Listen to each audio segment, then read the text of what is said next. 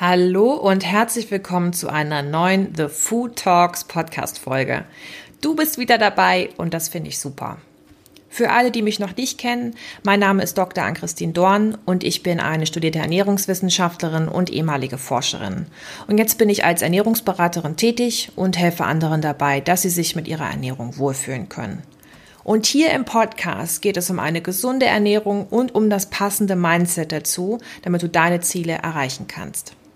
Und heute habe ich wieder ein Schmankerl für dich. In dieser Folge rede ich nämlich mit Katrin und Daniel von Bewegt. Und Bewegt wird hier nicht mit W geschrieben, sondern mit V. Denn ihre Arbeit kann man ganz toll mit zwei Worten beschreiben.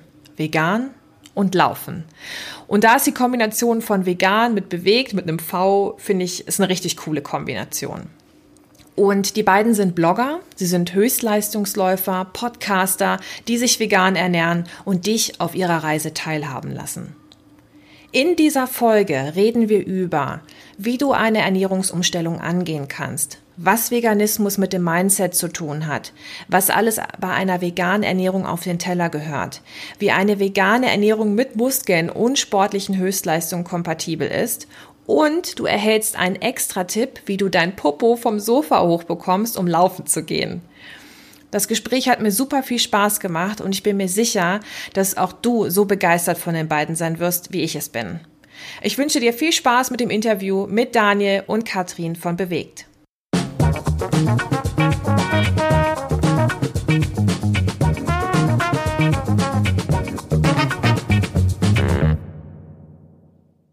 Hallo Katrin, hallo Daniel. Schön, hallo. dass ihr den Weg, hi. Schön, dass ihr den Weg in meinen Podcast gefunden habt. Ich freue mich, dass ihr meiner Einladung gefolgt seid. Und ja, ja wir freuen uns. Wir freuen uns, dass wir dabei sein dürfen. Wir sind gespannt. Ja, na sicher. Und ähm, bevor wir jetzt hier in die schönen Themen reinstarten, würde ich mich freuen, wenn ihr zwei euch die Zeit nehmt und euch vorstellt und sagt, was macht ihr denn so Schönes? Okay, soll ich mal anfangen? Gerne.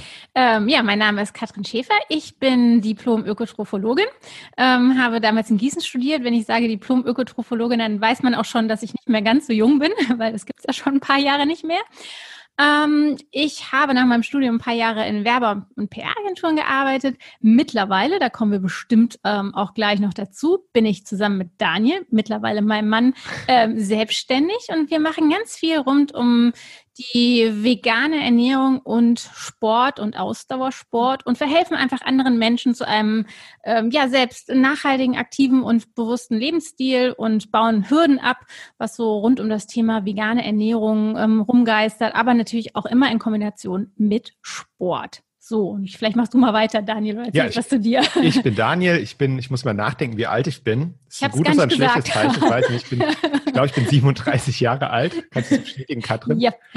Okay, ähm, also 37 Jahre, ich komme ursprünglich aus Mainz, ähm, wohne jetzt aber schon seit neun Jahren mit Katrin hier in Frankfurt und ähm, habe in Mainz auch Kommunikationswissenschaften studiert, äh, dann später auch in einer Marketing, nee, in einer Werbeagentur, PR-Agentur gearbeitet, wo wir uns auch kennengelernt haben ähm, und dann noch eine Zeit lang in einer Marktforschungs, äh, in einem Marktforschungsunternehmen und ja, seit sechs Jahren oder knapp sechs Jahren inzwischen sind wir jetzt mit dem, was wir machen, mit bewegt selbstständig. Ähm, also es ging schon eine ganze Weile vorher los, dass wir so in unserer Freizeit geblockt haben über die vegane ähm, Lebensweise und über den Sport. Das sind so die zwei Themen, die uns in den letzten Jahren einfach sehr wichtig waren.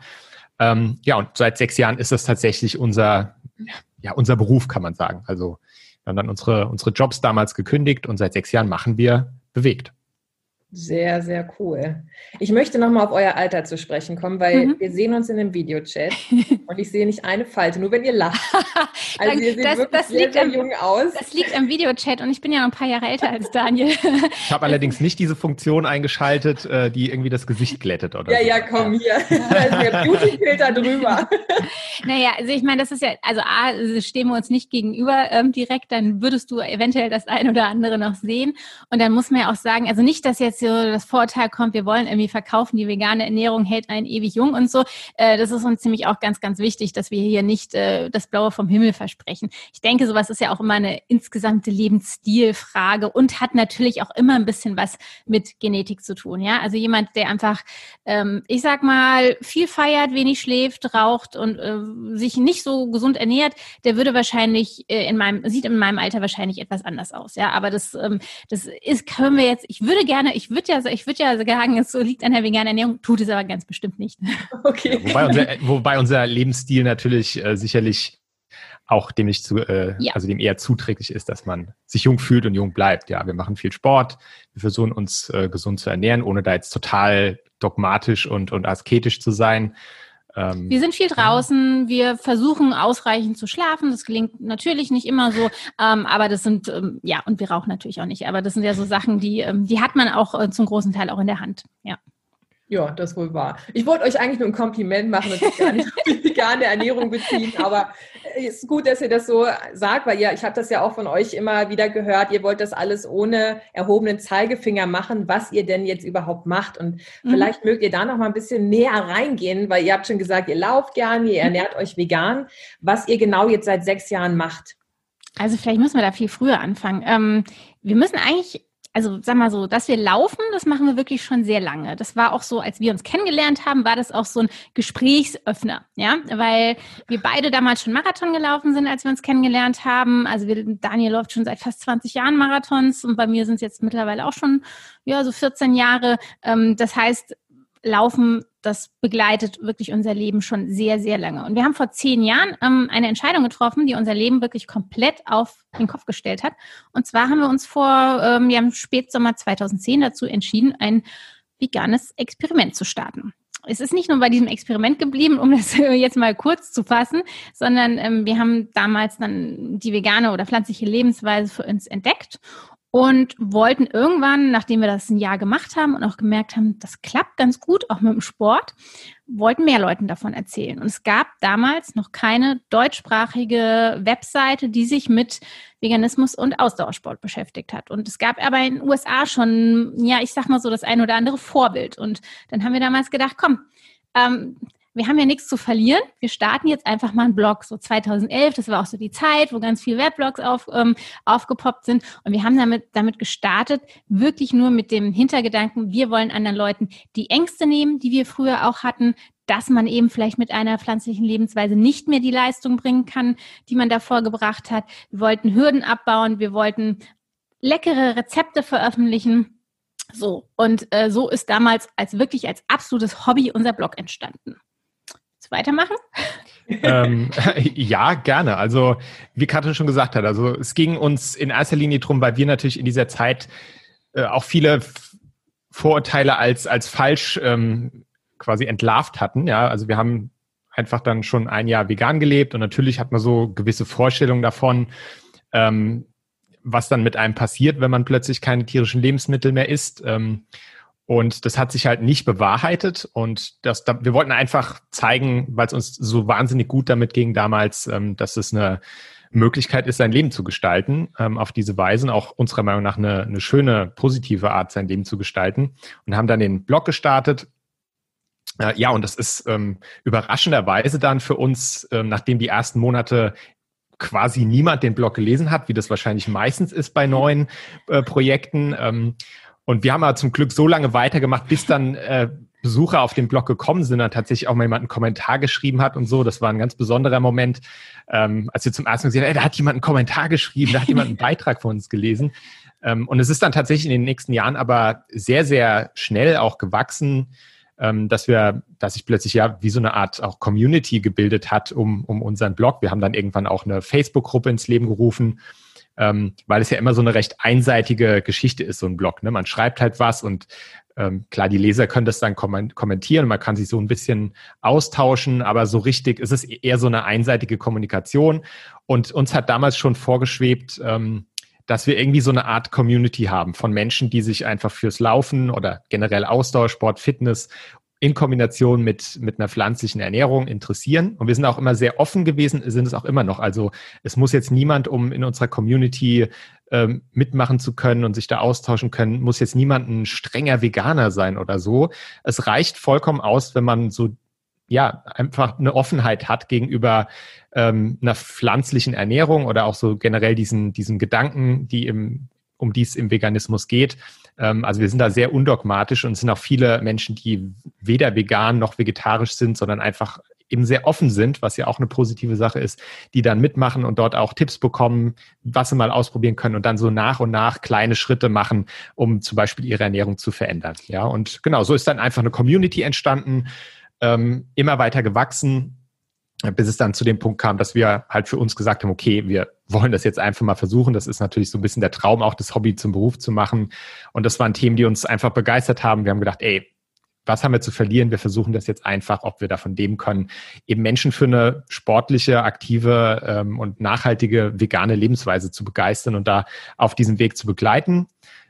Genau, und so ist dann bewegt von, von diesem Hobby, von dem Blog äh, zu etwas geworden, in das wir eigentlich unsere gesamte Zeit investieren. Ja, also unsere gesamte Zeit, die wir halt, äh, also unsere Arbeitszeit. Die Arbeitszeit, ja. natürlich nicht 24 Stunden am genau. Tag oder so. Und weil sich immer viele Leute fragen, ja, was macht ihr denn dann eigentlich? Ihr müsst ja auch von irgendwas leben und nur äh, um Blog schreiben oder einen Podcast machen, den wir im März 2016 angefangen haben.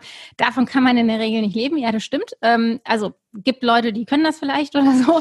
Ähm, wir, haben, wir haben einfach vieles drumherum dann ähm, angefangen zu, zu basteln. Wir bieten zum Beispiel vegane Laufwochenenden ähm, an. Wir haben letztes Jahr auch zum ersten Mal eine vegane Wanderreise angeboten. Die musste jetzt 2020 leider ausfallen, weil das vor Mai geplant war. Da ging das leider natürlich nicht. Ähm, wir haben verschiedene Online-Kurse die man, die man absolvieren kann. Wir haben für Leute, die äh, ihren, die ihren Laufstart wagen wollen, also die wirklich ihre ersten Laufschritte, ihre, ihre ersten fünf oder zehn Kilometer laufen wollen, haben wir ein, wir nennen es immer Multimedia-Paket. Also es ist ein Mix aus E-Book und Hörbuch und Trainingsplänen und ähm, Stabi-Videos, also ganz, ganz viel, alles, was man braucht, um im Laufen einzusteigen. Das Ähnliches haben wir dann auch für die Leute, die schon etwas weiter sind, die ähm, ihren ersten Halbmarathon oder Marathon laufen wollen. Wir haben Rezepte-E-Books. Ähm, ja, reicht ja eigentlich auch. Ja, also eine ganze Menge so. Also viele, viele verschiedene Dinge, ja, und, mit denen wir unseren Leben, Lebensunterhalt verdienen. Genau. Und ansonsten gibt es halt weiterhin jede Woche äh, neue Beiträge auf unserem Blog, neue Rezepte und es gibt seit viereinhalb Jahren jede Woche eine neue Podcast-Folge des Bewegt-Podcasts. Sehr, sehr gut. Ja, und daher kenne ich euch ja auch durch eure schönen Stimmen. Es ist immer angenehm zuzuhören. Gefällt mir sehr gut. Dankeschön. Das freut uns. Und was mir gerade richtig gut gefallen hat, ist, dass ihr die Gruppe offen lasst, dass ihr eure Community offen lasst, weil ich glaube, nur so kann es funktionieren. Ja. Ich erlebe das auch ganz häufig, dass ich woanders gar nicht reinkomme, weil ich noch gar nicht mich vegan ernähre, sondern vegetarisch. Und das ist dann so ein richtiges Ausgrenzen. Das, was vielleicht die Fleischfresser mit den Nicht-Fleischfressern machen, kann man ja auch umgekehrt machen. Und dieses Ausgrenzen, finde ich, funktioniert auch vorne und hinten nicht. Deswegen finde ich super, dass ihr das wirklich offen, offen lasst und einfach nur offen, open-minded Leute dabei haben wollt, die einfach Lust haben, sich zu bewegen und in einer netten Community Community zu sein. Ja, also man, man kann beide Seiten, wenn man so drinsteckt, ähm, beide Seiten haben irgendwie so äh, Punkte, die man nachvollziehen kann. Für uns ist natürlich in erster Linie auch eine, eine, in Anführungszeichen, strategische Entscheidung. Wir möchten ja Menschen dazu bewegen, sich mit diesem Thema auseinanderzusetzen und wir möchten nicht eine geschlossene Gruppe sein, die niemanden reinlässt, ja, weil sonst hätte das ja gar keinen Sinn, was wir machen. Wir möchten ja dafür werben, auch sich über Ernährung, über diese Themen Gedanken zu machen. Und da braucht man eben manchmal auch, braucht jeder auch seine Zeit und muss, muss das in seinem eigenen Tempo gehen. Und deswegen wollen wir da nicht exklusiv sein und niemanden abschrecken. Auf der anderen Seite können wir auch verstehen, und äh, das ist auch bei uns, also gerade in der Facebook-Gruppe gibt es natürlich Regeln in der Gruppe, wie auch Menschen, die jetzt nicht vegan leben, ähm, also wie man sich dort zu verhalten hat, weil ähm, klar ist es auch immer so, so, so eine Art Schutzraum oder geschützter Raum für Menschen, die eben nicht jeden Tag irgendwie äh, Fleischposts oder sonst was sehen möchten, äh, dass man da auch gegenseitig Rücksicht nimmt und ähm, dass auch Leute, die vegan leben, dort auch einen Ort haben, wo sie sich wohlfühlen und ähm, eben ja, sich auch nicht erklären müssen, nicht in Diskussionen verwickelt werden. Also es ist immer so ein bisschen auch eine gegenseitige Rücksichtnahme, aber es klappt hervorragend bei uns. Also ja. die Gruppe ist sehr harmonisch. Äh, sehr hilfsbereit und das, äh, da freuen wir uns jeden Tag drüber. Ja, wir müssen auch einfach sagen, wir kennen so viele Leute mittlerweile, die vor Jahren noch gesagt haben, boah, ich bin total der Fleischesser, ohne Fleisch geht nicht eine Mahlzeit, da werde ich nicht satt, das schmeckt nicht, das kann nicht schmecken, das kann nicht gut sein. Und wir kennen alles. Wir kennen Leute, die sagen, ja, ich esse immer noch Fleisch, aber weniger. Aber zum Beispiel gibt es bei uns auch keine Kuhmilch mehr zu Hause, weil wir entdeckt haben, Hafermilch oder Sojamilch schmeckt ja genauso gut. Das ist ein riesiger Fortschritt, weil die ja wiederum auch wieder einen Freundes-, Familienkreis haben, den sie anstecken. Wir kennen auch Leute, die die, die mittlerweile komplett vegan leben, ja, was, was, was wir nie irgendwie gedacht hätten ähm, und die Leute selbst auch nicht gedacht hätten, dass sie es jetzt tun. Ja, es ist, also es ist total spannend, was man, was man irgendwie dabei alles sieht und man darf halt auch wirklich nicht unterschätzen, wen man da noch so ähm, in seinem Umkreis hat und vielleicht mitzieht, von dem man es gar nicht weiß. Also wir haben auch in der Vergangenheit schon Nachrichten bekommen von äh, wirklich so aus dem Freundesbekanntenkreis, wo wir gar nicht wussten, dass die unseren Blog lesen und dann auf einmal erzählen, ja, ich, äh, ich esse jetzt kein Fleisch mehr oder weniger Fleisch. Ja, also das freut uns natürlich auch immer sehr. Das ist super. So kleinen Samen in den Kopf gepflanzt, so mit einer Idee und die sprießt dann. Das ist richtig schön, wenn da richtig viele Leute erreichen kann. Und wie kam es denn jetzt bei euch dazu, dass ihr gesagt habt, wir probieren jetzt mal eine vegane Ernährung aus? Habt ihr eine Wette verloren oder Nein. Ähm, ich erzähle die Geschichte, weil es war tatsächlich ist es so ein bisschen meine meine Geschichte am Anfang gewesen. Ähm, ich habe, äh, das war 2010, ne? 2010, in dem Jahr habe ich aus welchen Gründen auch immer, ist ja manchmal so, dass man mit Themen einfach so langsam immer mehr in Kontakt kommt und dann vielleicht sogar unbewusst sich diesem ganzen, sich so einem Thema immer häufiger aussetzt. Ähm, ja, übers Jahr verteilt immer mal in Büchern, äh, in Artikeln, in, in Videos vielleicht, äh, mit, mich mit dem Thema äh, Vegetarismus oder wo kommt unser Essen her und so weiter beschäftigt. Jetzt gar nicht so bewusst, so dass ich sagte, ich möchte jetzt was darüber erfahren, sondern es ist immer mal wieder so, irgendwie hat es mein, meine, meinen Alltag gekreuzt. Ja, ich habe ein Buch aufgehoben, da war ein Kapitel drin, wo es dann zum Beispiel über dieses Thema ging. Also ich bin nach und nach so ein bisschen sensibler dafür geworden, zum ersten Mal in meinem Leben, muss ich sagen. War ein Thema, mit dem ich mich vorher nie auseinandergesetzt habe. Ähm, und dann bin ich tatsächlich irgendwann in dieser Situation, wo ich schon so vorsensibilisiert war, auf einen Internetblog gestoßen. Katrin hat vorhin schon gesagt, wir hatten da unsere Vorbilder äh, mit dem, was wir jetzt auch mit bewegt machen. Und da bin ich durch Zufall auf den amerikanischen Blog No Meat Athlete gestoßen von Matt Fraser. Ähm, das ist auch heute noch der größte Blog und die größte englischsprachige Community äh, für vegetarische und vegane Sportler. Ähm, und damals war er gerade auch so in so einer Phase, wo er Vegetarier war und sich immer mehr mit Veganismus beschäftigt hat. Er war selbst Läufer, er wollte sich für den Boston-Marathon qualifizieren. Das war alles so sehr ähnlich wie bei uns, weil das auch unser großes Ziel damals war. Und ähm, ich bin ganz durch Zufall auf diesen Blog gestoßen habe mich dann eine Woche lang drin verloren. Habe da wirklich einen Beitrag nach dem anderen gelesen. Es war so ein typischer Fall von, man braucht so dann auch die richtige Quelle, wo man sich identifizieren kann und dann ist man viel empfänglicher auch für die Botschaften. Ja. Und damals habe ich gesagt, ähm, Katrin, ich will mal einen Monat lang kein Fleisch essen. Also nichts mit vegan, einfach nur kein Fleisch essen. Ich will es einfach mal ausprobieren, so ein bisschen Selbstexperiment machen. Und ähm, das war jetzt tatsächlich, wir haben am 15. August habe ich jetzt quasi mein zehnjähriges Jubiläum gefeiert, vor zehn Jahren am 15. August. Ähm, ja, habe ich zum letzten Mal Fleisch gegessen. Da können wir uns auch noch genau dran erinnern, weil es war so feierlich. Wir sind in so ein Schnitzelrestaurant gegangen. Ich sagte, ab morgen mache ich mein, mein einmonatiges vegetarisches Selbstexperiment. Und es war tatsächlich das letzte Mal in meinem Leben, dass ich Fleisch gegessen habe. Und ähm, ja, wie das so ist, man, man hat sich halt in diesem Monat habe ich mich dann auch wahnsinnig intensiv mit diesen ganzen Themen beschäftigt, mit, mit Massentierhaltung, mit äh, generell den ganzen äh, Umweltaspekten, mit den ethischen Aspekten äh, und so weiter und so fort. Bin da richtig wie in so ein, äh, in den Fuchsbauer oder wie man es nennt, reingefallen. Ähm, habe ganz viel mir angeschaut und gelesen. Katrin hat zum Glück nach ähm, nach etwa ein oder zwei Wochen sich komplett angeschlossen. Und wir es ist dann auch relativ schnell so zu einem Selbstläufer geworden, dass wir wussten, das ist jetzt nicht ein einmonatiges Selbstexperiment, weil es fehlt uns ja nichts, es geht uns immer noch gut und irgendwie konnten uns da nicht mehr auch verargumentieren, warum sollten wir jetzt plötzlich wieder Fleisch essen, wo wir jetzt gemerkt haben, wir können auch ohne Fleisch ein sportliches, aktives Leben haben, hatten wir keine Argumente mehr für einfach. Und ähm, ja, so hat sich dann nach und nach das entwickelt und wir haben immer, haben uns immer weiter in Richtung vegane Ernährung bewegt, ohne jetzt auch zu sagen, äh, es muss jetzt sofort alles perfekt sein. Das war auch ganz wichtig. Was man vielleicht sagen muss, ich habe das am Anfang, ich habe Daniel schon ernst genommen, dass er das gesagt hat und machen wollte, aber ich habe für mich persönlich nicht so den Sinn gesehen, das zu machen, mich vegetarisch zu ernähren, weil ich schon seit Jahren, also wahrscheinlich schon seit ich Kind war, ich komme nicht aus dem Haushalt, wo jeden Tag Fleisch auf dem, auf dem Tisch stand. Und es gab bei uns auch sowas wie Salami und, und Wurst, gab's extrem selten. Also wir haben ab und zu mal Fleisch gegessen und Fisch gegessen zu Hause.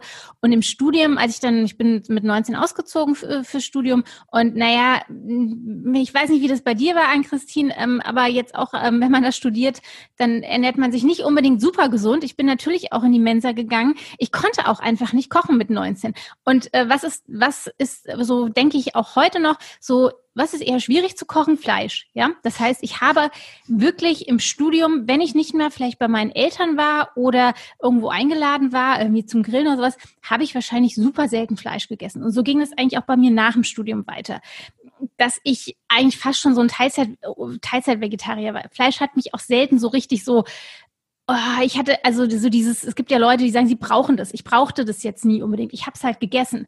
Aber ich glaube, so rückblickend gibt es eine, einige Situationen, wo ich im Nachhinein sage, ich war eigentlich immer schon so ein bisschen Teilzeit-Vegetarierin. Und dadurch, dass ich so wenig Fleisch gegessen habe, dachte ich, es ist doch jetzt auch egal, ob ich jetzt einmal die Woche oder so mal irgendwo und wenn ich unterwegs bin im Restaurant irgendwie im, in mein Teigcurry mit Hühnchen esse, das macht doch, macht doch keinen Unterschied ja, und ähm, deswegen habe ich Daniel erstmal machen lassen und dann habe ich mir so das eine oder andere Buch, was er in der Zeit äh, gelesen hatte, ähm, ähm, habe ich, hab ich mir selbst dann ähm, zu Gemüte geführt. Also ein ganz, ganz wichtiges Buch äh, war für mich damals äh, ähm, Eating Animals von Jonathan Safran Foer.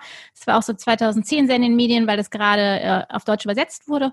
Und da hat bei mir einiges im Kopf ähm, äh, ist einiges passiert, so dass ich wirklich mich zum ersten Mal damit auseinandergesetzt habe, was das eigentlich heißt. Und das hat mich enorm erschreckt, weil ich hatte ja auch Vorlesungen in der Uni, also Thema Tierhaltung und also ich wusste vieles, aber das wurde bei uns sehr normal dargestellt. Und so habe ich das, ich habe das nicht hinterfragt mit Anfang 20. Und ähm, ja, dann, äh, wie Daniel gesagt hat, kam dann so eins zum anderen und es ging so seinen Schritt, dass wir dann irgendwann mal Sojamilch gekauft haben und Reismilch und Tofu gekauft haben und geguckt haben, was gibt's denn noch so und Kichererbsen gekocht haben, so dass wir dann wirklich in den Wochen danach, ähm, so im Herbst 2010, Schritt für Schritt eigentlich ähm, immer mehr pflanzliche und immer weniger tierische Lebensmittel bei uns zu Hause hatten.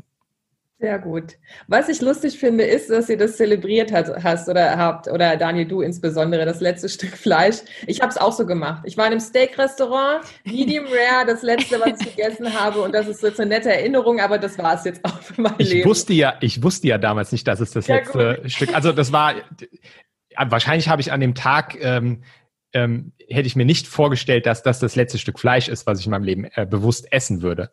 Ja, sonst hätte ich das vielleicht auch noch mal anders irgendwie, weiß ich nicht, ja, aber deswegen äh, ist das ist auch, denke ich, ein, ähm, schon so ein Tipp, den wir gerne immer wieder geben. Ähm, nicht so dieses, dieses, wenn man solche großen, wenn es um solche großen Dinge geht, wie auch eine Ernährung zu verändern, gar nicht so e-, ewig in die Zukunft denken. Ähm, also bei uns hat es halt super funktioniert mit diesem Selbstexperiment. Wir haben auf diese Weise auch noch später dann viele andere Dinge ausprobiert und, und auch einige Gewohnheiten entwickelt, ähm, indem man sich einfach vornimmt, mal 30 Tage lang etwas auszuprobieren. Und ähm, so kann man Berührungsängste abbauen, ohne jetzt gleich so dieses große Nie wieder vor Augen zu haben, weil das ist häufig was, was uns dann davon abhält, überhaupt so den ersten Schritt zu machen und ähm, es mal auszuprobieren. Ja, deswegen generell ein Tipp von uns, ähm, einfach mal ein, Selbstexperiment starten, das zeitlich befristen und dann in der Zeit ähm, entdecken und, und, und ausprobieren.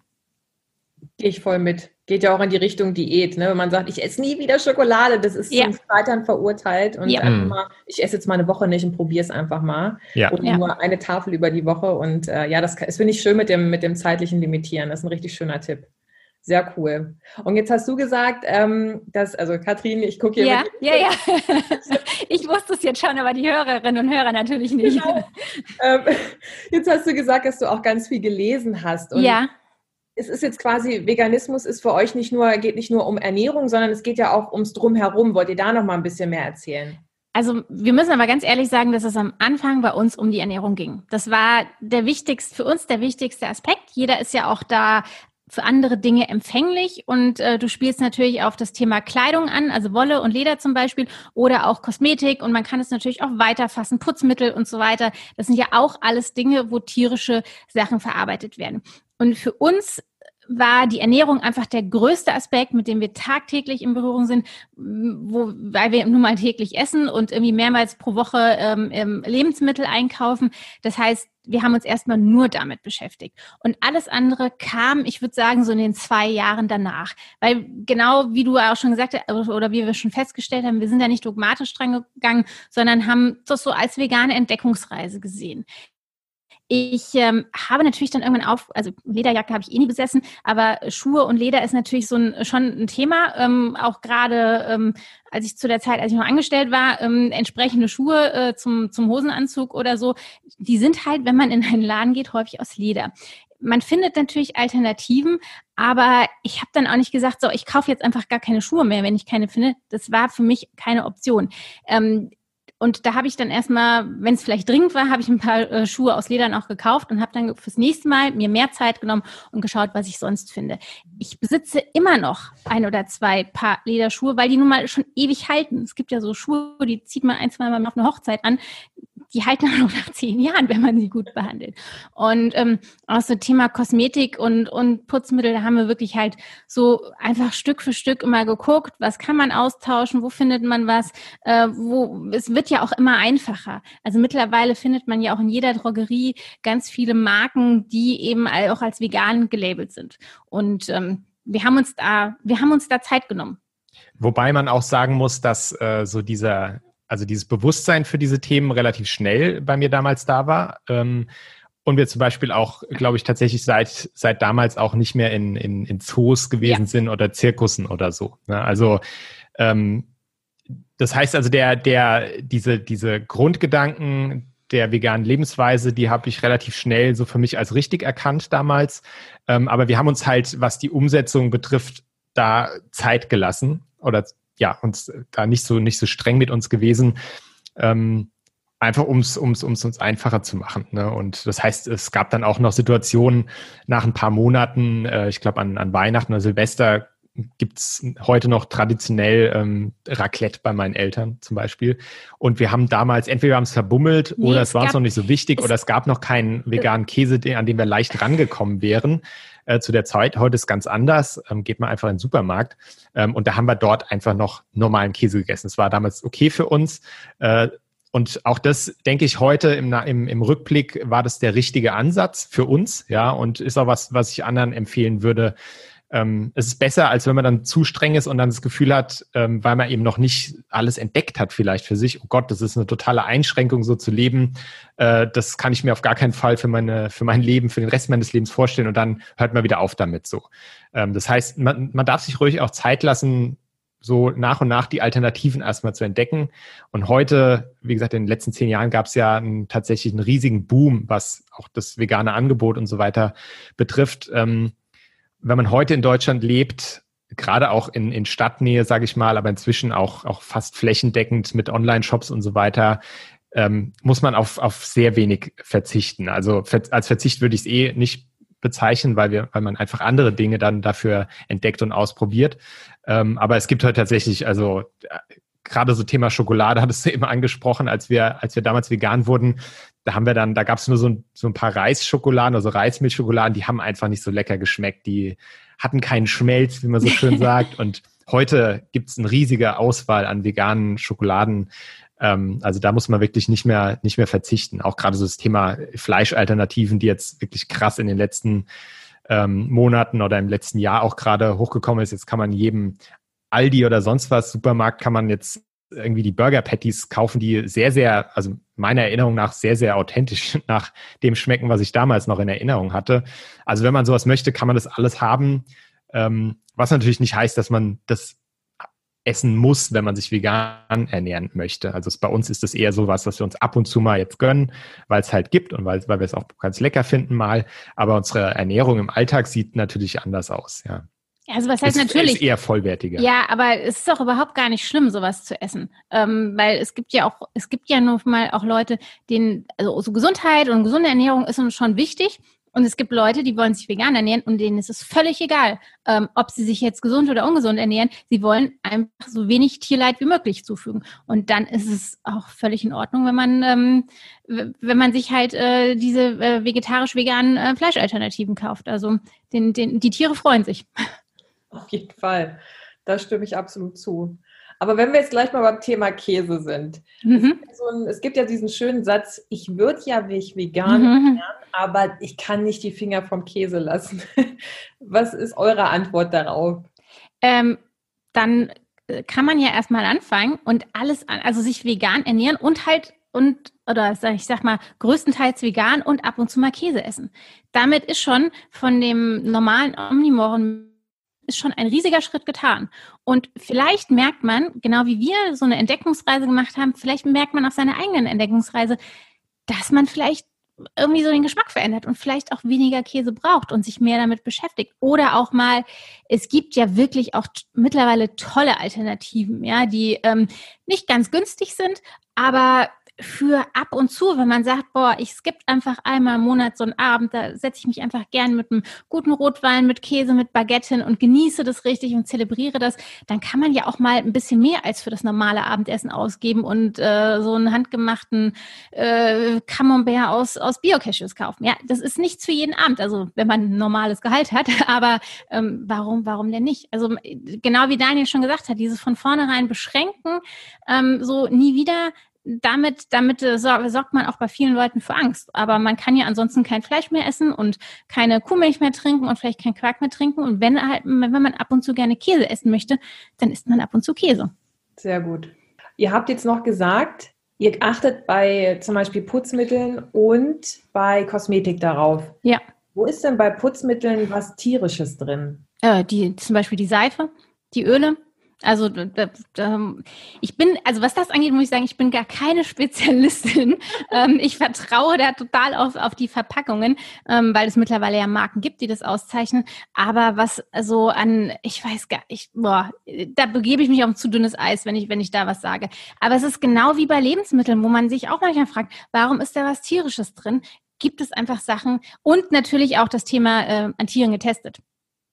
Das mhm. ist, ist halt auch ein großes Thema, weil selbst wenn nichts tierisches drin ist, aber es an Tieren getestet ist, ist das nichts, was vegan ist. Also wenn man sich mit dem Thema beschäftigt, und auch ich bin da kein Experte, ähm, wenn man sich mit dem Thema beschäftigt, ist es, äh, wird man mit Erschrecken feststellen, dass ähm, tierische Produkte, also sei es jetzt das, das Fleisch oder, oder das, was man tatsächlich isst, aber es wird quasi fast alles verarbeitet von, von diesen Tieren und alles kommt irgendwo als Rohstoff zum Einsatz. Also ähm, wir sind umgeben, die, die komplette Gesellschaft, wie wir sie heute haben, ist abhängig von, von tierischen Produkten. Das ist fast überall drin und auch in Dingen, wo man es nicht vermutet, in, wie gesagt, irgendwelche Schmierstoffe oder sonst was im Auto, keine Ahnung, wo man nie dran denken würde.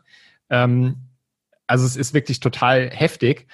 Ähm, und deswegen ist es auch, ist es uns auch ganz wichtig, ähm, jeder geht da auch an, man wird auf verschiedenste vegan lebende Menschen treffen, die da ihre Grenze auch unterschiedlich ziehen, weil es ist auch aus unserer Sicht jetzt nicht Sinn und Zweck der Sache, dass man versuchen muss, der perfekteste Veganer, so wie es irgendwie geht. Man kann, man kann heute in der Gesellschaft nicht 100 Prozent vegan leben und vegan im Sinne von äh, quasi keinerlei Tierleid und auch Leid bei anderen Menschen, einfach bei in unserer Mitwelt verursachen.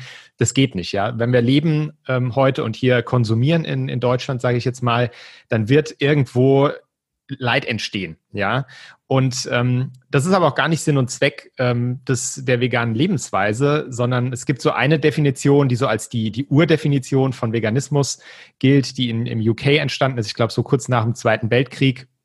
Ähm, hat da so die, ich glaube, damals gab es schon die Vegan Society, hat sich dann gegründet und äh, heute noch so die Definition, die man immer wieder hört, dass es darum geht, eben so weit wie möglich und auch für einen persönlich irgendwie vertretbar ähm, Leid von Tieren, aber auch von anderen Lebewesen, also gilt eigentlich auch für Menschen, zu vermeiden mit seiner Lebensweise. Ne? Das heißt also, da, das ist auch eine fließende Grenze. Und es kann nicht der Sinn und Zweck sein, dass man sich, wie, wie gesagt, wie ein Asket äh, versucht zu leben, auf alles zu verzichten, was, wo irgendwie Tier drin steckt, bis aufs Kleinste, weil dann kommt man irgendwann an einen Punkt, wo man vielleicht selbst ähm, ja gar nicht mehr, gar nicht mehr positiv das äh, vorleben kann, ne? weil man eben ja, weil das eigene Leben irgendwie ganz trist und traurig geworden ist. Ähm, deswegen, man lebt einfach in einer Gesellschaft, in der es sehr, sehr schwer ist, 100% vegan zu leben. Und deswegen ist unser Ziel, so viel wie möglich und so gut wie möglich das zu machen und dadurch natürlich auch darauf hinzuwirken, dass es einfacher wird, dass es mehr Alternativen gibt, dass man vielleicht irgendwann drüber nachdenkt, wie kann man auch tierische Produkte ähm, in bestimmten Dingen, äh, Erzeugnissen, wo ich jetzt vorhin gesagt habe, die ich gar nicht alle aufzählen kann, wie kann man das ersetzen? Wie kann man da eine Alternative für finden? Ähm, und das ist ein langsamer Prozess, der aber aktuell schon, denke ich, passiert. Ja, also es, es, es, es passieren Veränderungen, aber man braucht eben auch leider Geduld, auch wenn wir, wenn es für uns natürlich nicht schnell genug gehen kann. Ja, aber deswegen, also wir sind da undogmatisch und es ist für uns okay, wenn Menschen erstmal bestimmte Teile nur umstellen von ihrem Leben. Es ist bei uns genauso. Wir sind auch nicht perfekt. Es gibt noch viele, viele äh, Punkte und Dinge in unserem Leben, wo wir vielleicht sagen, boah, das macht der oder die besser als wir und da können wir uns was abgucken und solange das so ist, werden wir auch nicht mit dem Finger auf andere zeigen. Äh, ja, es, es, wir werden nie perfekt sein. Ja, es gibt immer, es wird immer noch Dinge geben, wo, wo man nachhaltiger leben kann, wo man weniger, ich sag mal zum Beispiel Thema Müll verursachen kann, auch da haben wir schon einiges in den letzten Jahren umgestellt. Das ist eigentlich völlig unabhängig vom Veganismus, aber da kam bei uns auch so einiges in, in, ins Denken und ins Machen und ins Tun. Ähm, aber ja, wir gehen den Weg halt in unserem Tempo. Und es gibt Leute, die leben jetzt schon Zero Waste. Das finde ich großartig und ich finde das total inspirierend. Und ich hole mir da auch immer gerne Tipps und Infos, aber da sind wir noch nicht so weit. Passt super. Einfach Credo, nimm dir Zeit und mach's in deinem Tempo. Finde ich klasse. Aber Hauptsache ist, dass man, dass man in Bewegung bleibt und dass die Richtung stimmt. Das ist ja. immer das, was wir sagen. Also alles ist besser, als, als immer alles so zu machen, wie man es schon immer gemacht hat. Außer man hat es schon immer richtig gemacht.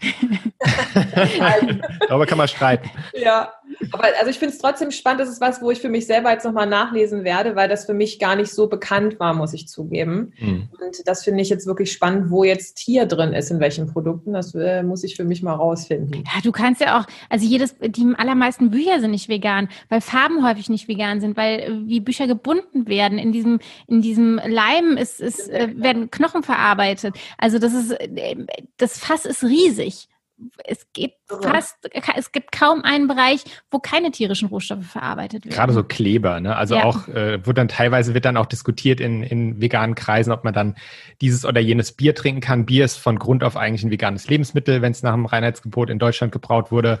Ähm, aber eben die Etiketten, die auf den Flaschen kleben, die werden mit Kleber da dran gemacht, der halt eben diesen Knochenleim oder sowas teilweise enthält. Und da können auch dann die meisten Hersteller keine Auskunft geben, weil sie selbst nicht so genau wissen, was sie da für welchen, welchen Kleber sie verwenden. Das heißt, du kannst dich damit beschäftigen, aber die Chance, dort jetzt durch sein eigenes Konsumverhalten jetzt eine massive Veränderung hervorzurufen, ist, sage ich mal, aus meiner Sicht, meine persönliche Sicht, ist eingeschränkt. Es gibt andere Bereiche, wo wir viel mehr bewirken können, einfach zum Beispiel die grundlegende Ernährung. Und deswegen sollte man sich da jetzt nicht so verrückt machen und versuchen, bis aufs Kleinste alles zu verzichten, wo nur der Anschein dran ist, dass da vielleicht irgendwie ein äh, tierischer Kleber oder sonst was verwendet wurde. Ich, ich halte es einfach nicht für nicht zielführend oder wir halten es nicht für zielführend, sondern eher auf diese großen systemischen Dinge hinwirken, die Nachfrage für tierische Produkte steigern, aufklären. Für pflanzliche Produkte Für pflanzliche steigern. Produkte steigern, aufklären. Genau, ich, eigentlich bin ich nur von der Fleischwirtschaft bezahlt, jetzt ist es mal, jetzt ist es klar geworden. Ja, und dann, dann werden sich solche Dinge auch langfristig ähm, verändern. Das ja. ist jedenfalls unser, unsere Überzeugung, unsere Hoffnung. Tipptopp. Und jetzt habt ihr gesagt, immer in Bewegung bleiben. Bewegung mhm. auch bei euch. Ja. Ihr habt gesagt, ihr wart schon Marathonläufer, bevor ihr euch vegan ernährt habt. Ja. Gab es da einen Leistungsknick bei euch? Nee, überhaupt nicht. Also äh, wirklich ähm, gar nicht. Das war natürlich auch eine gewisse Angst, die wir hatten, weil wir auch keine Erfahrung damit hatten und weil wir nicht wussten, wie läuft es jetzt? Ernähren wir uns noch gut? Fehlt uns irgendwie irgendwas? Aber es gab bei uns das hört sich jetzt immer so schön an, wenn wir sagen, dass wir alle unsere Bestzeiten auf 10 Kilometer und Halbmarathon und Marathon nach der Umstellung ähm, ähm, ähm, äh, aufgestellt haben. aufgestellt haben, erreicht haben. Aber wir müssen auch sagen, dass das so ein Punkt war in unserem Leben, wo wir unser Training ähm, anders strukturiert haben, wo wir mehr trainiert haben und intensiver. Das heißt, wir können das nicht voneinander trennen. Und ich halte es auch, wenn so eine vegane Ernährungsumstellung nicht unter Laborbedingungen stattfindet, was in der Regel nicht der Fall ist, finde ich es auch sehr gewagt zu behaupten, was leider in einigen Kreisen passiert, dass die vegane Ernährung ähm, einen schneller macht und besser. Also das ist ähm, ich kann jetzt nur von uns sprechen. Wir haben eher nicht nur Fleisch und Milch und Quark und Buttermilch und Käse ähm, in, und Eier in unserem Leben weggelassen. Und ähm, wir haben auch in dem Moment nochmal ganz anders über unsere Ernährung nachgedacht. Wir haben zum ersten Mal in unserem Leben regelmäßig Hülsenfrüchte gegessen. Das war früher äh, etwas eher Besonderes. Ja, ich hätte wahrscheinlich gar nicht so spontan sagen können, was man mit Kichererbsen macht oder wie man rote Linsen zubereitet. Wir haben in dem Moment angefangen, viel mehr Gemüse zu essen. Und das sind ja auch Sachen, die haben jetzt nicht direkt was mit der veganen Ernährung zu tun, aber das war so eine Umstellung, die da, ja, die einfach äh, zusammenkam. Und das ist wahrscheinlich bei den allermeisten so, dass sie nicht eins zu eins die Sojamilch äh, äh gegen die, also Kuhmilch gegen Sojamilch ersetzen und anstatt dem ah, weiß ich nicht, Steak, sich irgendwie ein äh, pflanzliches, selbstgemachtes Patty ähm, in die Pfanne hauen. Da passiert meistens mehr. Ist meine Erfahrung von uns, aber auch das, was ich bei sehr vielen anderen Menschen beobachte. Ja, es gibt tatsächlich also auch leider, soweit ich es weiß, bis heute keine gut gemachte achte große Studie, die das mal untersucht hätte. So nach dem Motto, wir untersuchen einfach ähm, 100 Leistungssportler und 50 davon stellen jetzt auf vegan um und dann gucken wir mal, was passiert. Das heißt, alles, was ähm, man in der Richtung hört, äh, sind, sind Anekdoten. Ja, also es ist im Prinzip, wenn jemand persönlich sagt, ich fühle mich irgendwie fitter, seit ich mich vegan ernähre oder ich habe das Gefühl, ich regeneriere schneller, das hört man immer mal wieder. Ähm, aber es ist halt es ist halt eine subjektive Wahrnehmung, ja, und es ist nicht unter, unter Laborbedingungen oder unter experimentellen Bedingungen mit einer Kontrollgruppe. Das wäre der richtige Weg, das mal zu untersuchen. Das wäre eine super spannende Frage. Ähm, deswegen sind wir bei dieser Frage immer ein bisschen vorsichtig mit unserer Antwort, weil auch keine, äh, keine Erwartungen wecken wollen, die dann die vegane Ernährung nicht erfüllen kann. Also unsere Erfahrung ist, dass es, wenn man sich vollwertig pflanzlich ernährt, ähm, und das ist nicht nur unsere Erfahrung, sondern das ist auch Stand der Wissenschaft, dass, ähm, dass es ein, durchaus eine sehr gesunde Art ist, sich zu ernähren. Ähm, man weiß ja inzwischen auch, dass viele Zivilisationskrankheiten zu einem großen Teil auch durch die westliche Zivilisationskost verursacht werden. Ähm, und da ist man natürlich, wenn man jetzt vollwertig pflanzlich isst, schon mal auf einer ganz guten Seite, wenn man sich auch ähm, damit beschäftigt, was man eventuell auch supplementieren muss oder wie man seine Ernährung zusammenstellt. Ähm, und deswegen sagen wir am liebsten, weil es unserer Erfahrung entspricht, sie hat uns nicht ausgebremst, diese Ernährungsumstellung. Ja, wir sind, wir konnten weiter Leistungssport machen. Wir sind weiterhin ambitioniert ähm, Halbmarathon, Marathon und Ultramarathons gelaufen und ähm, haben tatsächlich nach dieser Ernährungsumstellung unsere Zeiten weiter verbessert. Kann natürlich auch sein, dass es passi auch passiert wäre, wenn wir nicht unsere Ernährung äh, umgestellt hätten. Das können wir nicht sagen. Wir können halt nur sagen, es hat keinen Leistungsknick plötzlich nach unten gegeben, keinen unerklärlichen. Und deswegen denken wir, dass man sowohl mit als auch ohne vegane Ernährung ein guter Sportler sein kann. Und das Wichtige ist aber, dass man eben auch mit der veganen Ernährung ein guter Sportler sein kann. Absolut. Ja, ja, aber das ist doch auch ähm, richtig, richtig super, dass es diesen Knick nicht gibt und dass, mhm. dass es einfach weitergeht. Und es das heißt ja nicht nur, wenn man sich vegan ernährt, dass es dann besser sein muss. Wenn es gleich genau. ist, ist doch super. Das ja, genau, das ist unsere Einstellung. Also ja. es reicht, es kann auch einfach reichen, wenn es wenn es eben auch gut funktioniert. Das ist ja schon was, was viele Menschen sich nicht vorstellen können.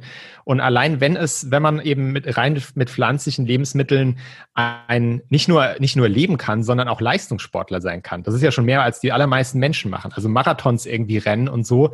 Ähm, dann kann das eigentlich aus unserer Sicht keine keine Mangelernährung sein. Und dann ist es eine eine Alternative zu der Art, wie wir die meisten Menschen leben und unserer Meinung nach eben eine sehr nachhaltige, ethisch bessere ja, und über Gesundheit reden wir jetzt mal nicht, aber ähm, definitiv eine, eine gute Art im 21. Jahrhundert zu leben bei den ganzen Problemen, die wir auf der Welt haben. Ja.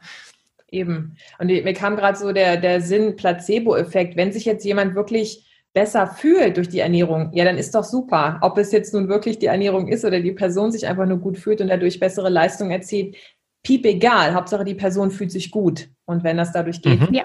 schön coole Sache. Auf jeden Fall. Also das, ich denke, der Placebo-Effekt ähm, ähm, oder so psychologische Effekte, sage ich mal, spielen sicherlich eine Rolle, wenn man, man ein bewusstes Schritt um seine umzustellen, weil da geht man ja schon mit der Vorstellung ran, ich ich ändere jetzt vielleicht etwas zum, zum Besseren. Ich mache mir, ich mache mir jetzt ganz bewusst mal Gedanken um meine Ernährung zum ersten Mal im Leben. Ich lese mich vielleicht auch ein bisschen ein, wir zum ersten Mal hier Hülsenfrüchte aus, ich kaufe vielleicht mehr Vollkornprodukte. Ähm, häufig geht da ja so eine ganz, äh, und auch natürlich dieser Aspekt, dass ich vielleicht mehr im Einklang mit meinen Überzeugungen lebe. Ja, dass ich sage, ich möchte eigentlich nicht, dass Tiere sterben, damit ich was zu essen habe oder dass ich, dass ich esse. Und das habe ich jetzt damit ähm, beendet. Ich bin aus diesem System ausgestiegen. All das kann natürlich auch eine positive Wirkung haben über die Psychologie, über unseren Kopf auf unser Wohlbefinden. Ja, dass wir uns einfach wohler fühlen in unserer Haut. Einfach weil wir weil wir mehr im Einklang mit, mit dem leben, was wir für richtig halten. Ähm, deswegen finde ich auch einen ganz wichtigen Aspekt und das können wir sicherlich auch bestätigen, dass es uns damals auch so ging.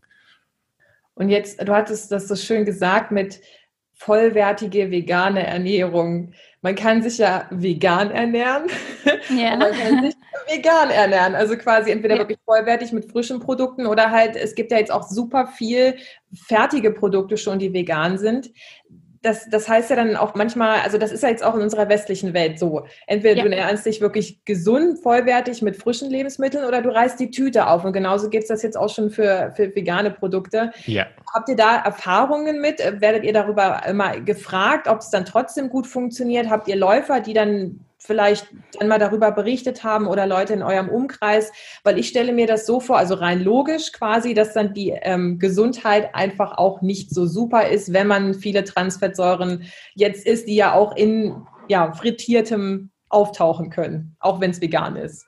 Also ich glaube, dazu können wir jetzt keine äh, fundiert, also wir haben da jetzt kein fundiertes Wissen oder keine Studie oder kein oder auch in dem Sinn keine Berichte. Wir können wir können nur von uns sprechen, dass wir uns eben äh, möglichst, wir haben wir haben scherzhaft mal so eine möglichst, wir haben das möglichst Diät genannt, die wir auch auf unserer Seite mal vorgestellt haben. Ich hoffe, ich komme jetzt drauf. Also möglichst unverarbeitet, möglichst frisch und möglichst auf selbst kochen. Mhm. Also und möglichst regional und saisonal. Also nee, so, nee, möglichst abwechslungsreich. Wir kriegen es ja. nicht mehr ganz zusammen. Aber, aber so, das, das sind einfach die Grundsätze, ja. Dass ja. wir wirklich ähm, zum allergrößten Teil selbst kochen, aus frischen, unverarbeiteten Lebensmitteln, und ähm, auch so regional und saisonal spielt bei uns auch eine Rolle, aber das war, glaube ich, nicht Bestandteil der. Abwechslungsreich war Bestandteil. Ja. Also aus dem vollen Schöpfen das komplette Spektrum der vollwertigen pflanzlichen Lebensmittel ausnutzen. Das heißt nicht von morgens bis abends nur Reis mit Tomatensauce oder Nudeln mit Tomatensauce essen, sondern die großen pflanzlichen Lebensmittelgruppen sind eben Vollkorngetreide und auch die Pseudogetreide, Quinoa und so weiter, was darunter fällt. Ähm, Gemüse, Hülsenfrüchte ähm, und dann natürlich auch noch Obst und äh, Nüsse, Kerne und so weiter. Das sind eigentlich so die großen, ja, Kräuter vielleicht fällt auch noch drunter, so die großen Lebensmittelgruppen und aus denen bunt gemischt ähm, Gerichte sich zuzubereiten. Und ähm, eine Formel, die wir immer wieder auch, äh, also nach der wir selbst uns richten beim Kochen und die ähm, wir auch immer wieder bewerben, ist die sogenannte Grain Green Bean Formel.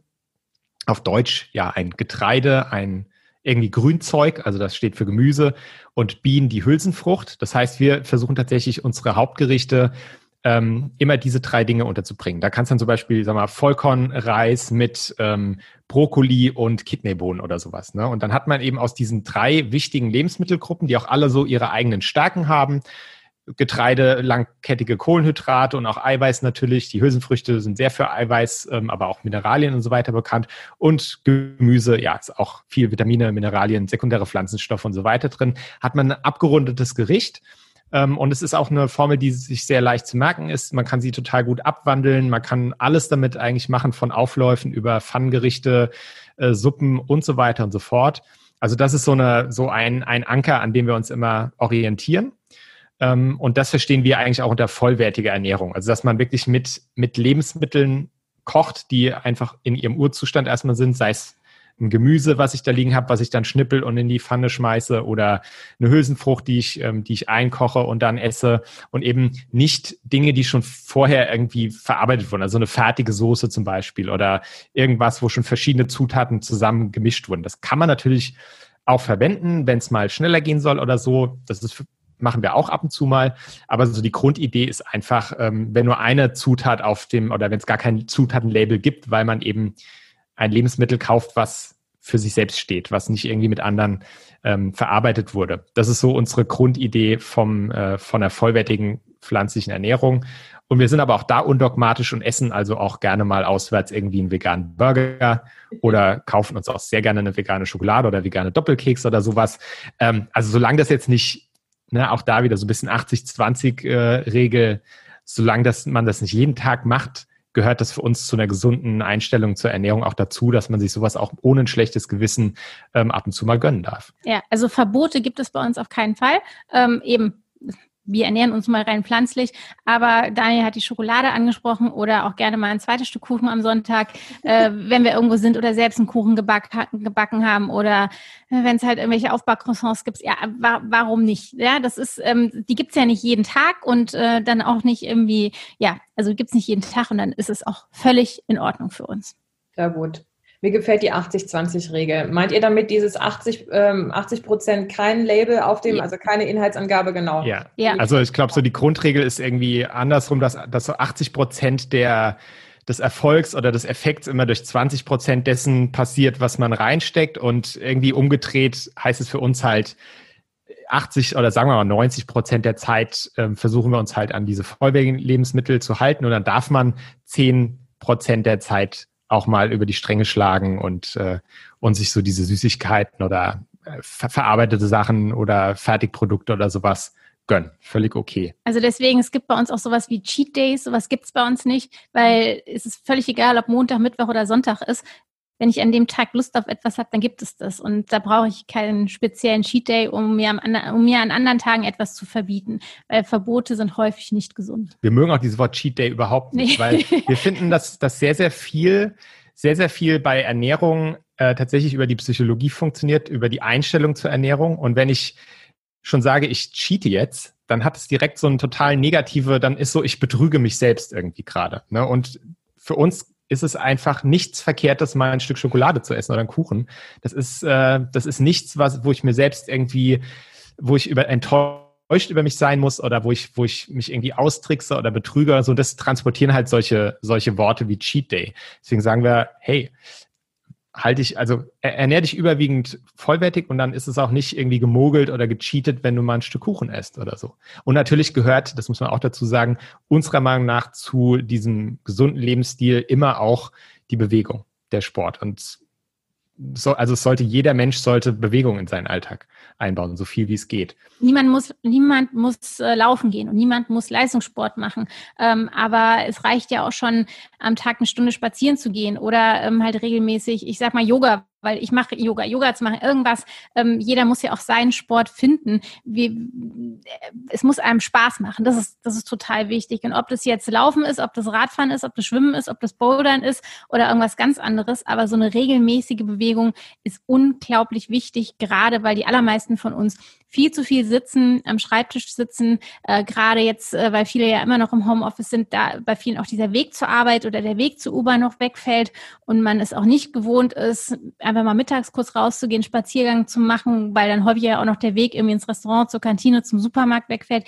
Das ist, das ist einfach wichtig, dass man ja einfach auch mehr, man muss es auch gar nicht mehr so als Sport sehen, ja, auch dieses wirklich Thema Spaziergang, einfach zwei, dreimal am Tag eine kurze Runde zu gehen, das ist schon sehr, sehr wichtig und mehr als die allermeisten machen. Absolut, da gehe ich total mit. Und ihr seid ja jetzt auch wirkliche Sportler, ihr beiden. Und mich interessiert so ein bisschen in die Richtung Sport, wie viele Leute sind denn so im Sport vegan oder jetzt im Laufsport? Da kennt ihr euch ja explizit am besten aus, weil ihr seid ja jetzt vielleicht, ihr habt ja jetzt sehr viele Veganer um euch in eurer Community, aber wenn ihr sonst mal vielleicht bei Wettkämpfen seid, wie ist da so euer Eindruck? Sind das schon viele? Sind das nicht so viele? Ich würde sagen, es werden immer mehr, ähm, weil auch immer mehr Menschen offen für diese äh, pflanzliche Lebensweise sind aber wir können dir keine Zahlen nennen, das, ähm, weil das trägt ja auch nicht jeder nach außen. Also Daniel und ich, wir ziehen ein T-Shirt bei den allermeisten Wettkämpfen an, wo jemand, wo man dran erkennt, dass wir halt vegane Läufer oder ich eine vegane Läuferin bin. Ähm, und wir haben, wir haben auch viele in unserer Community, die ähm, entweder auch T-Shirts von uns ähm, anziehen oder sich selbst T-Shirts bedrucken lassen oder woanders welche kaufen. Es gibt ja mittlerweile ein, ein großes Angebot oder die eben für vegane Teams laufen. Aber es gibt auch Menschen, die sagen, ich möchte das überhaupt nicht nach außen tragen. Ich ernähre mich vegan und ähm, da muss ich jetzt überhaupt nicht irgendwie damit irgendwie ähm, nach außen treten. Also von daher, wir können das überhaupt nicht sagen. Man hört ja auch immer mal von von einzelnen wirklich bekannten Leistungssportlern, aber es wäre jetzt unseriös, eine Zahl zu nennen. Selbst wenn sie es alle nach außen tragen würden, könnten wir es nicht sagen, weil dafür müssten wir irgendwie eine Umfrage machen, die repräsentativ ist. Weil äh, ist klar, du hast eben schon gesagt, wir sind umgeben von veganen Läufern. Wir leben da natürlich in unserer Blase auch. Wir kennen unheimlich viele vegane Läuferinnen und Läufer und wissen deshalb, dass es auf jeden Fall Tausende gibt in Deutschland. ähm, und wir stoßen auch tatsächlich, ähm, also das ist das Schöne bei uns auch, wir wir gehören trotzdem zu dieser Läufer-Community noch dazu. Weil wir, sind ja auch natürlich, wir sind schon länger Läufer, als wir, als wir vegan sind. Ähm, und das ist auch eine sehr offene, unserer Meinung nach eine sehr offene Community und auch sehr interessiert, weil das sind Sportler und die sind immer auch, wenn es so darum geht, wo kann ich noch dran feilen vielleicht, um meine Performance zu verbessern. Also so Thema Ernährung sind die grundsätzlich auch ähm, offen, mal was auszuprobieren. Und deswegen stoßen wir da schon ähm, eher auf Interesse. Ähm, und ja, man hört auch immer mal natürlich ähm, von, also gerade so in dieser, in dieser Ultraläufer-Szene gibt es einige sehr bekannte äh, und auch die eigentlich dort zu den Stars gehören, die, äh, die vegan leben. Aber ich könnte jetzt tatsächlich nicht sagen, ob es jetzt mehr, ob es überdurchschnittlich ist zur normalen Bevölkerung. Also ob es jetzt mehr vegane Sportler gibt, äh, Verhältnis, als es Veganer in, in Deutschland beispielsweise gibt. Keine Ahnung, weiß ich leider nicht. Ja, würde mich auch unheimlich interessieren. Da haben wir jetzt schon 14 Forscher dabei ist, zwei Ideen für ja. ja. nämlich ob es einen Leistungsknick gibt oder eine Erhöhung oder auch wie viele jetzt im, in der Läuferschaft sich vegan ernähren. Also äh, falls da jemand zuhört, bitte direkt mal herausfinden und uns die Ergebnisse gerne auch zuschicken. Wir veröffentlichen das gerne. Ja, ja. sehr, sehr gerne. Hätten wir großes Interesse dran. Ja, eben. Und jetzt ist mir eine Sache noch eingefallen, weil wir vorhin nämlich über ähm, ja, Eiweiß gesprochen haben. Ja. Und ich habe da drei Worte für euch. Vegan, Eiweiß und Sport und dann slash Muskeln. Was fällt euch dazu ein? Ähm, naja, es wird ja immer wieder ähm, hinterfragt, ob man sich denn auch mit einer veganen Ernährung, ähm, äh, ob man da genug Eiweiß bekommt, ob man genug Proteine aufnehmen kann und ob das denn ausreicht. Und da können wir nur ganz klar sagen, ja man kann es. Das heißt nicht, dass man es automatisch tut. Ähm, Daniel hat ja vorhin schon diese Grain Green Bean Formel vorgestellt. Das heißt, ein essentieller Bestandteil der meisten, unserer meisten Hauptgerichte ist eine Hülsenfrucht. Das heißt, da haben wir dann immer schon einen guten Proteinanteil und wir versuchen auch sonst, ähm, ja, einfach regelmäßig Proteine oder proteinreiche Lebensmittel in unserer Ernährung unterzubringen. Also wenn wir morgens zum Beispiel ein Porridge machen, aber Haferflocken, die sind jetzt bei vielen nicht unbedingt so als absolute Proteinlieferanten bekannt. Und ich muss jetzt auch überlegen, ich könnte ja schon wieder gar nicht sagen, wie viel, äh, weil ich denke nicht so in solchen Zahlen, ähm, wie viel Gramm Eiweiß in 100 Gramm Haferflocken sind. Aber es macht einfach Sinn, mal zu gucken, dass man einfach jeden, dass man über den Tag verteilt häufig schon proteinreiche Lebensmittel zu sich nimmt. Ja, also das macht, das macht schon Sinn. Das heißt, wir haben morgens die Haferflocken. Wenn man da nochmal auf Nummer sicher gehen will, kann man zum Beispiel auch das Porridge mit Sojamilch machen. Wir machen es häufig mit, mit Hafermilch, weil sich das so irgendwie so ergeben hat. Aber bei Sojamilch hat man einfach schon mal mehr. Man, äh, Mandeln haben wir immer dabei morgens genau. im Porridge. Also wir haben das auch mal ausgerechnet für uns. Ne? Und wir kommen weit über die, völlig egal, ob wir jetzt mit 0,8 Gramm oder 1,2 Gramm pro Kilogramm Körpergewicht rechnen, wir kommen da weit drüber. Also weit drüber weiß ich nicht, aber wir sind Doch. absolut im, okay, absolut im, absolut im grünen Bereich. Ähm, und wie Katrin eben schon gesagt hat, wir ähm, das ist auch was, wofür wir, ich denke mal, inzwischen fast schon bekannt sind, weil immer mal auch jemand fragt, so wenn wir Rezepte veröffentlichen, äh, wie sind da die Nährwerte? Wir schreiben das nicht dazu. Wir rechnen das auch nicht aus, weil wir denken nicht in Nährwerten und wir halten es auch für nicht sinnvoll, ähm, die ganze Zeit jedes Gericht nur nach seiner Nährwertzusammensetzung zu beurteilen. Das äh, geht auch wieder in die Richtung, worüber ich eben schon gesprochen habe, mit ähm, mit, mit, wie ist meine Einstellung zu meiner Ernährung? Ist ein Gericht jetzt deswegen besser oder schlechter, weil es jetzt vielleicht zwei Gramm weniger Eiweiß enthält als ein, als ein alternatives Gericht? Unserer Meinung nach nicht. Ähm, und solange man sich an diese Grundregeln hält, dass man eben diese großen Lebensmittelgruppen, Hülsenfrüchte, Vollkornprodukte, Vollkorngetreide, die auch sehr eiweißreich sind, wissen viele nicht oder bringen nicht in Verbindung damit, aber auch 100 äh, Gramm Pasta, Vollkornpasta enthält einiges an Eiweiß, ähm, dann kommt man dahin, wenn man ausreichend Kalorien insgesamt zu sich nimmt. Also wenn man die aus vollwertigen Lebensmitteln bezieht, ein bunter Mix, so dass man satt, satt ist, äh, kommt man damit auf jeden Fall hin. Und jetzt sind wir halt Ausdauersportler, ähm, aber es gibt ja auch in, wenn man jetzt wieder von Anekdoten und so sprechen, es gibt ja auch vegane Kraftsportler beispielsweise, ähm, die also auch ordentlich Masse aufbauen mit veganen Lebensmitteln. Einer, der immer halt einfällt, ist Patrick Babumian. Der war vor ein paar Jahren mal Deutschlands stärkster Mann. Das ist so dieser Strongman, der dann irgendwelche LKWs hinter sich herzieht und so, der lebt vegan und sieht jetzt nicht aus wie ein dünnes Hemd. Ja, also das ist mehr so der Typ Gorilla. So bezeichnet ja. er sich, glaube ich, auch selbst. Und ich sage immer, wenn, wenn der das hinkriegt, dann kann jeder ausreichend Eiweiß haben, weil die meisten Menschen brauchen natürlich viel weniger Eiweiß als jetzt so ein jemand, der total auf Masse ähm, aus ist. Ja. Daniel hat ganz gerade noch etwas ganz Wichtiges gesagt: genügend Kalorien zu sich nehmen. Ähm, wenn man äh, irgendwie abnehmen will und gerade gibt ja auch ich sag mal, junge Mädchen, die dann sehr drauf achten und maximal nur so und so viel Kilokalorien zu sich nehmen wollen. Ich denke da immer, früher gab es diese 1200 Kilokalorien Brigitte-Diät, ja.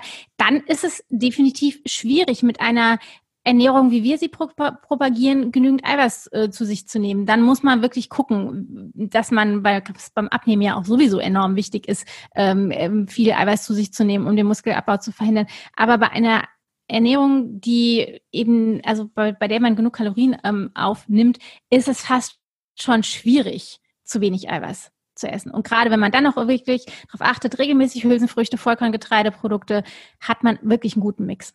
Ja. Also wir, wir essen auch, wir haben, wir verwenden auch kein Proteinpulver standardmäßig. Das ist ja auch sowas, ja. Was, das finde ich auch nicht schlimm, wenn jemand sagt, oh, ich habe jetzt einen langen Lauf gehabt und eine intensive Trainingseinheit und ich möchte einfach schnell was essen, ich möchte mir schnell irgendwie Eiweiß und Kohlenhydrate zuführen, machen wir ja auch, aber wir werfen eben in unseren Smoothie dann einfach noch eine, zwei Handvoll Mandeln rein, ähm, anstatt ähm, ein Proteinpulver zu kaufen, Thema auch verarbeitete Lebensmittel. Aber wenn das jemand machen möchte, ist es doch nicht schlimm, ja. Ähm, aber theoretisch braucht man es nicht. Ja, sehr, sehr gute Ausführung, vielen Dank. Also so auch als, als Gedankenstütze für dich als Zuhörer jetzt quasi ähm, die Allgemeinbevölkerung. Es gibt ja diese Verzehrsstudie, die immer mal angeguckt wird und da ist ja Deutschland weit über dem empfohlenen Proteinbedarf, ganz weit drüber. Und wenn man dann vielleicht im Vegan dann mal ein bisschen drüber oder im grünen Bereich, wie du das so schön gesagt hast, Daniel, landet, ist das auch schon mal nicht schlecht, um einfach auch nett zu sein, ein Nierchen zu sein. Ja. Also das macht ja wirklich viel aus. Nee, sehr ja. cool finde ich schön, dass ihr da so, so offen und ehrlich das da sagt. Und ich kann mir das jetzt richtig vorstellen, äh, vielleicht selber mal zu, mehr zu laufen quasi. Yeah. Und da habe ich noch eine letzte Frage an euch und die ist yeah. unglaublich egoistisch. Und zwar möchte ich euch als Experten jetzt nämlich, äh, also einen Tipp von euch haben. Ja. Es gibt die, also ich möchte euch in folgende Situation mit reinnehmen. Ich nehme mir vor zu laufen, weil ich weiß, mir geht es beim Laufen richtig gut. So, und dann sitze ich da und denke so, oh, eigentlich bin ich jetzt ein bisschen faul, ne? Dann daddel ich noch ein bisschen am Handy. Naja, gut, ich ziehe mir schon mal die Sachen an, na, ich daddel noch ein bisschen weiter. Dann ziehe ich schon mal die Schuhe an und daddel noch ein bisschen weiter. Und dann, oh, es ist dunkel und jetzt regnet es auch noch, oh, so ein Ärger. Was ist für eine Motivation oder das Zündlein an der Waage, dass ich dieses, diese, diesen Moment dann doch, dass ich dann doch loslaufe. Okay, Habt ihr da ist, einen Tipp für mich? Das ist eine Frage, die haben wir noch nie gehört, ja. Nein, die wird natürlich immer mal immer wieder gestellt. Äh, also eigentlich machst du schon vieles richtig, ja. indem du nach und nach deine Sportklamotten anziehst. Weil, also man muss ganz ehrlich sein, es gibt jetzt nicht den Trick, der, der das automatisch macht, sondern dieser eine Punkt, nach draußen zu gehen und loszulaufen.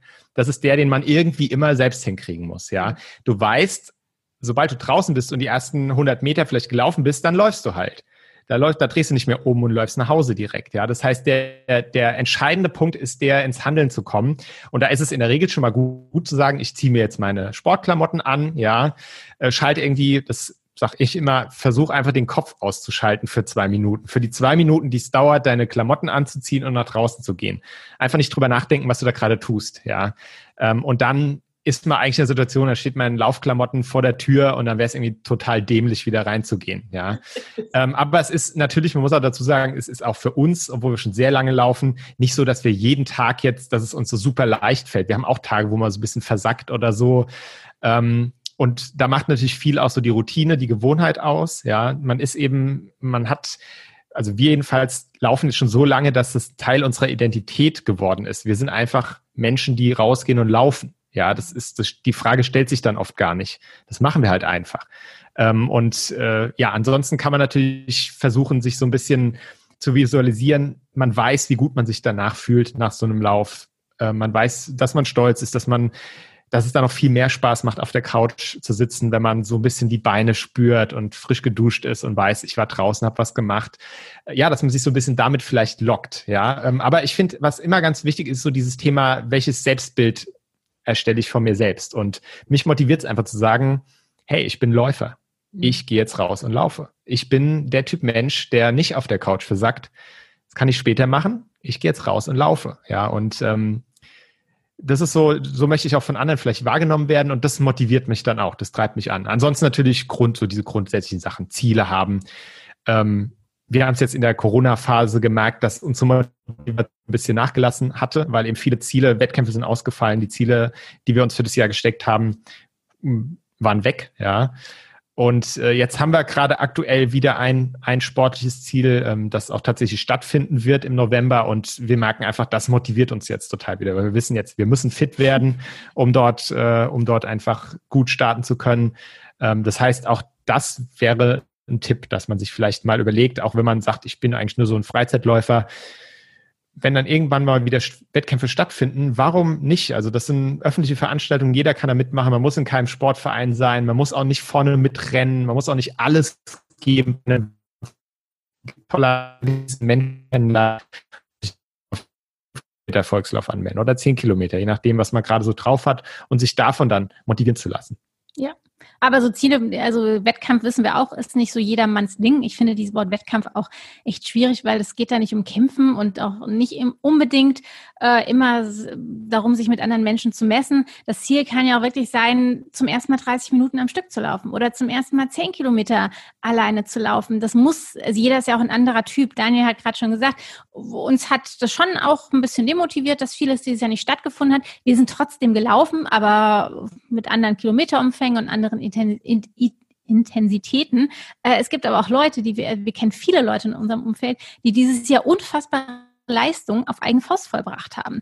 Ähm, von daher ist jeder auch ein anderer Typ. Wenn man sagt, so Wettkampf ist nicht meins, dann setzt man sich eigene Ziele. Und ob es jetzt das Laufen ist oder irgendwas anderes, ähm, ja, muss man selbst entscheiden. Okay, also Tipp, äh, wenn du doch einen Tipp willst, stell dich vor einen Spiegel und sag dir ins Gesicht, ich bin eine Läuferin. Und dann gehst du raus und läufst. Ja. Okay, das klingt jetzt, klingt jetzt so ein bisschen ab, abgespaced, aber ist ein Versuch wert. Ja. Super. Ich werde das machen und euch Bescheid sagen, wie es funktioniert hat. Ja. Super. Sehr cool. Vielen lieben Dank dafür. Und auch vielen lieben Dank, dass ihr so viele schöne Dinge geteilt habt und dass ihr hier gewesen seid im Podcast für das schöne Gespräch, für die, ja, für die ganzen, ganzen Infos. Und ich freue mich ganz doll, eure ganzen Kontaktdaten dann auch jetzt in der Podcast-Beschreibung zu verlinken, dass jeder, der mhm. jetzt sagt, Mensch, Katrin und Daniel, die finde ich ja richtig cool, würde ich gerne mal kennenlernen, würde gerne mal mit denen mitlaufen und mal schauen, was die so machen. Und dann äh, kannst du als Zuhörer da jetzt also reingucken. Und ja, dann freue ich mich total, dann, ähm, dass wir uns auch wieder hören und ich werde mich bei euch melden, wie dieser Tipp funktioniert hat. Ja, cool. Alles klar, Freut danke. Uns. Bericht auf jeden Fall und danke schon für die Einladung. Genau, uns hat es auch viel Spaß gemacht und ja, wir freuen uns natürlich über jeden, der auch mal bei uns vorbeischaut. Sehr cool. Das werden bestimmt viele sein. Vielen Dank. Macht's gut. Ja, Dankeschön. tschüss. Tschüss.